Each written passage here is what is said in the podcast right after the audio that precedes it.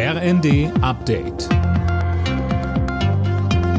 Stündlich neu. Auf den Punkt informiert. Ich bin Silas Quiring. Guten Tag.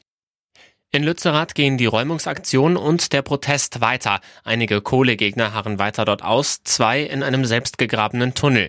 Die Lage ist aktuell offenbar ziemlich ruhig, anders als gestern, als es bei der Großdemo gegen die Abbaggerung des Dorfes zu heftigen Auseinandersetzungen zwischen Polizei und Aktivisten kam.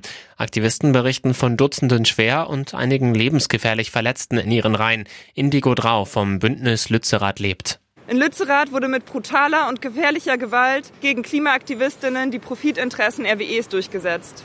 Mit dieser Gewalt ist es vielleicht möglich, dieses Dorf zu vernichten, aber die Bewegung für Klimagerechtigkeit kann so nicht gebrochen werden. Das Rüstungsunternehmen Rheinmetall kann dieses Jahr keine Leopard 2 Kampfpanzer an die Ukraine liefern. Das sagt Rheinmetall-Chef Pappberger der Bild am Sonntag.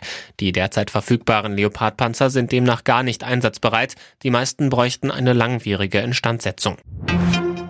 Die Seenotretter im Mittelmeer werfen Italien Schikane vor. Grund ist eine neue Anordnung, nach der sie sich richten sollen. Hermine Poschmann von der Organisation Mission Lifeline sagte uns, Sobald wir ein Boot in Seenot finden, melden wir das an die Behörden, die in der Vergangenheit nicht darauf reagiert haben oder zumindest nicht adäquat darauf reagiert haben.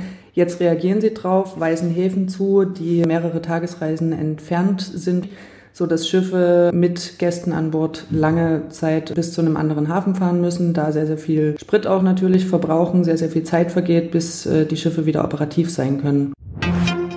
Bei der Handball-WM wollen die deutschen Männer nach dem Auftakterfolg gegen Katar heute nachlegen. Im zweiten Vorrundenspiel geht's für das DHB-Team gegen Serbien. Anwurf ist um 18 Uhr.